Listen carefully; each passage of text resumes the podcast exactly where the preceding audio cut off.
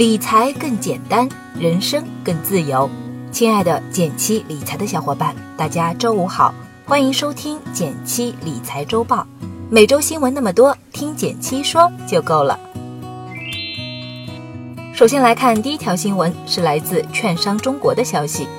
央行七天投放一点二万亿，要降准降息刺激经济了吗？七月十五日以来，央行火力全开，密集投放资金。释放流动性，市场对央行降准降息的预期操作越发强烈。这段时间，央行通过政策和货币工具给市场投放了新的流动资金，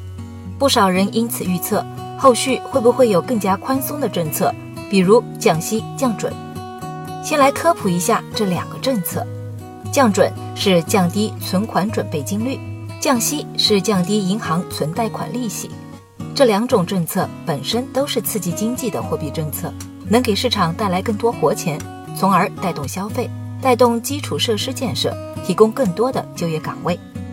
不过有两点也需要注意：首先，目前还只是预期，并没有真的实施降息降准；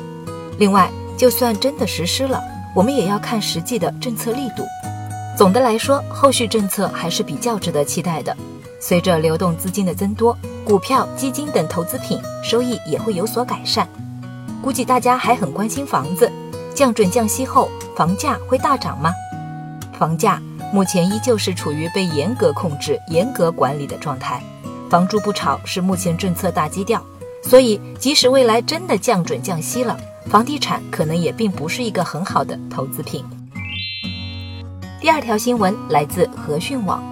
科技板喜迎开门红，安吉科技首日暴涨四倍。七月二十二日，中国资本市场迎来历史性事件，科创板鸣锣开市，首批二十五只股票当日表现实力强劲，累计成交四百八十五亿元，相当于 A 股总成交的百分之十二。安吉科技盘中最多飙涨百分之五百二十，最终收涨百分之四百。科创板在本周终于开市了，第一批总共上了二十五家公司，表现都还不错。上市当天，最多的一只股价翻了四倍。我有位朋友很幸运打中了一只新股，这一天就大赚了一万六千五百多块钱，实在是让人眼红啊！但要注意，科创板之所以有如此高的涨幅，炒作情绪其实占了很大因素。从上市后的第二天开始。科创板的新股们有的就开始下跌了，如果贸然追高的话，一样有被套牢造成亏损的可能性。就比如上市第一天涨了百分之四百的安吉科技，它最多涨到过每股两百四十三点二元，但是周五收盘的时候只有一百七十六点二五元，从最高点回落了将近百分之三十。对于普通投资者来说，科创板并不是一个适合直接参与的好板块。上市前五天没有涨跌幅限制这一特殊的规则，反而是加大了股价波动的范围。更重要的是，科创板刚开市，股票数量比较少，大家都会集中挤在这二十五只股票里做交易，风险比较高。所以，如果你很想参与科创板的投资，我更推荐你不妨多等一等。随着上市股票数量越来越多，科创板也会慢慢稳定下来。另外，科创板基金也会越来越多，我们现在完全可以在他们有了一定的历史业绩之后，再去挑选其中优秀的基金进行投资。现阶段对科创板只建议参与打新股，多一些耐心，好饭不怕晚。第三条新闻依然是来自和讯网，华为应届生年薪两百万，怎么做到的？据悉。华为对部分2019届顶尖学生实行年薪制管理，公布了八名顶尖学生的年薪方案，其中最低年薪下限为89.6万元人民币，最高上限为201万元。华为一向以高强度的工作和丰厚的待遇出名，但这次直接给应届生开出了200万年薪，也是很惊人了。在我看来，这是行业机遇与个人努力共同作用下的结果。一方面，人工智能、算法等等都是目前处于上升期的行业，人才更容易得到高待遇；另一方面，这批所谓的应届生门槛还是很高的。按华为今年公布的招聘计划，只在全球范围内招聘二十来人，而首批入选的这几位都是拥有名校背景的应届博士生。比起他们将来能替华为创造的价值，百万年薪真不算贵。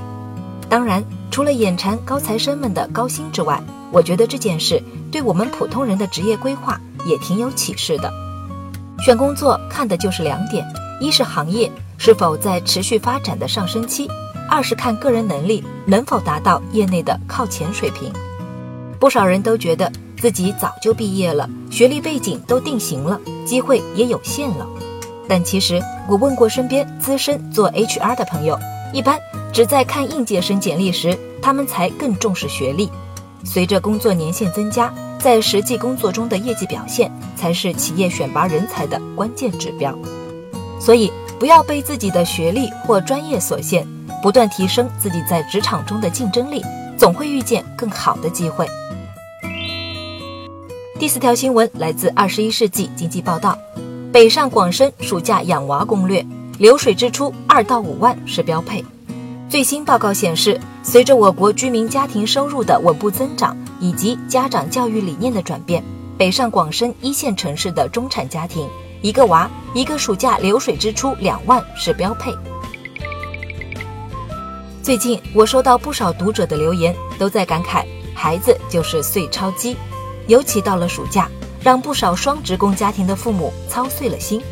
我身边就有这样的实例，夫妻双方都是公司中层。家庭年收入也很可观，看着三口之家还挺幸福的。但自从七月孩子放了暑假，当妈的就一直焦虑。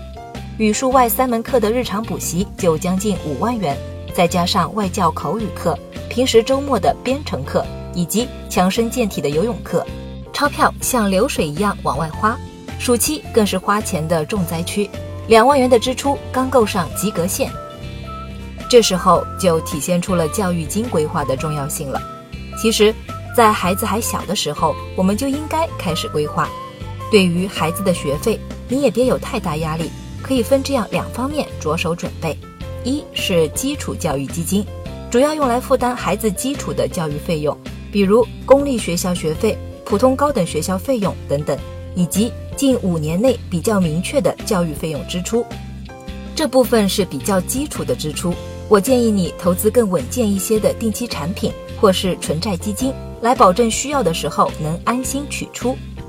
第二块是理想的教育金，这部分钱主要用来提高未来孩子的学习品质，比如出国留学深造、一对一私教培训等等，目标相对不那么刚性，而且可供投资的时间又长，因此我们可以投资更高风险的股票指数基金。或者是直接投资极简组合来换取更高的收益，这样基础加理想结合起来考虑，你的压力既不会很大，又能更有目标的积累教育金。最后来到一句话新闻时间，皇上你也该知道一下。来自新华网的消息，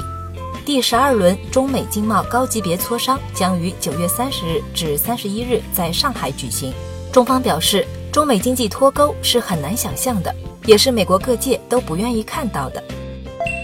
来自《二十一世纪经济报道》的消息，房地产行业正迎来罕见多种融资渠道收紧阶段，融资代表着房企再生能力，在整体销售难有大突破的背景之下，部分房企或将面临生存焦虑。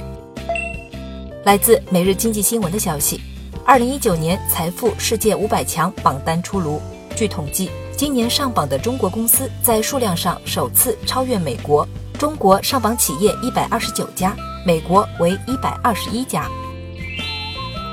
感谢大家收听今天的减七理财周报，一同感知正在发生的变化，提高经济敏感度。更多投资新闻解读及理财科普，欢迎关注我们的公众号“简七独裁”，简单的简，汉字的七，我在那里等你。